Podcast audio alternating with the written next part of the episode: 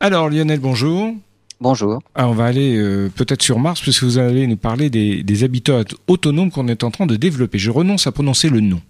Alors, c'est S-H-E-E, -E, voilà l'acronyme, on pourrait le prononcer SHI. En Hmm. fait, c'est l'acronyme anglais pour Habitat autodéployable pour Oui. environnement extrême.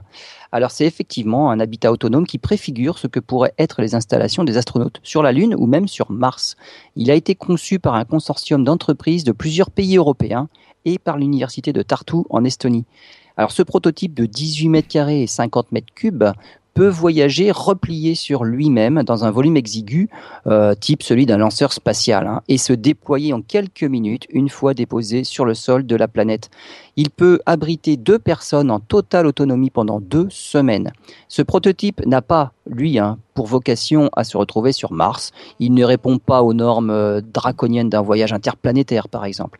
Mais il sera testé sur Terre dans un environnement hostile, dans le désert de Rio Tinto, dans le sud de l'Espagne, pour simuler une expérience de vie sur Mars.